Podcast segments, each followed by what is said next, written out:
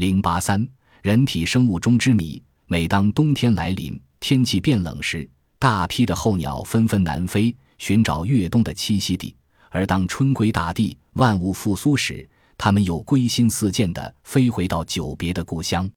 这似乎没有什么奇特之处。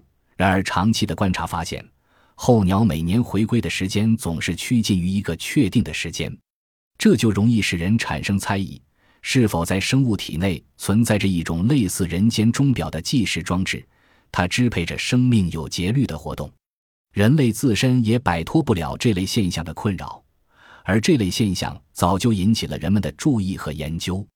最著名的要数19世纪末至20世纪初的维也纳心理学教授斯沃伯达和德国科学院院长弗里斯。他们是人体神经系统决定人类的生物钟吗？是研究人体生命节律问题的先驱，他们以及他们以后许多科学家的研究结果表明，不仅情绪和智力，而且血压、体温、心跳、脑电波、血液中的钙、钠离子的浓度等都有明显的周期性。那么，是什么原因使人体产生了生命节律呢？关于这个问题，传统的观点有两种，一种叫做外源说，一种叫做内源说。持外源说者认为，外部环境的广泛信息，如电磁场变化、地磁变化、重力场变化、宇宙射线、星云周期、月相变化等，是导致人体生命节律的动因。持内源说者则认为，生命节律取决于人体的内在因素，人体特有的固有机能是产生生命节律的根本和直接原因。多少年来，内源说和外源说各执一词，互不相让，莫衷一是。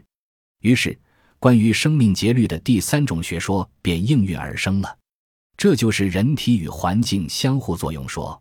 相互作用说的主要观点是，人类及生物在进化的历程中，必须首先在生理、行为上适应环境的节律，因此，有机体的基因上留下了必然的自然节律痕迹，表现出天生的节律。但这种节律又受环境的影响，所以人体能根据环境状况加以调节。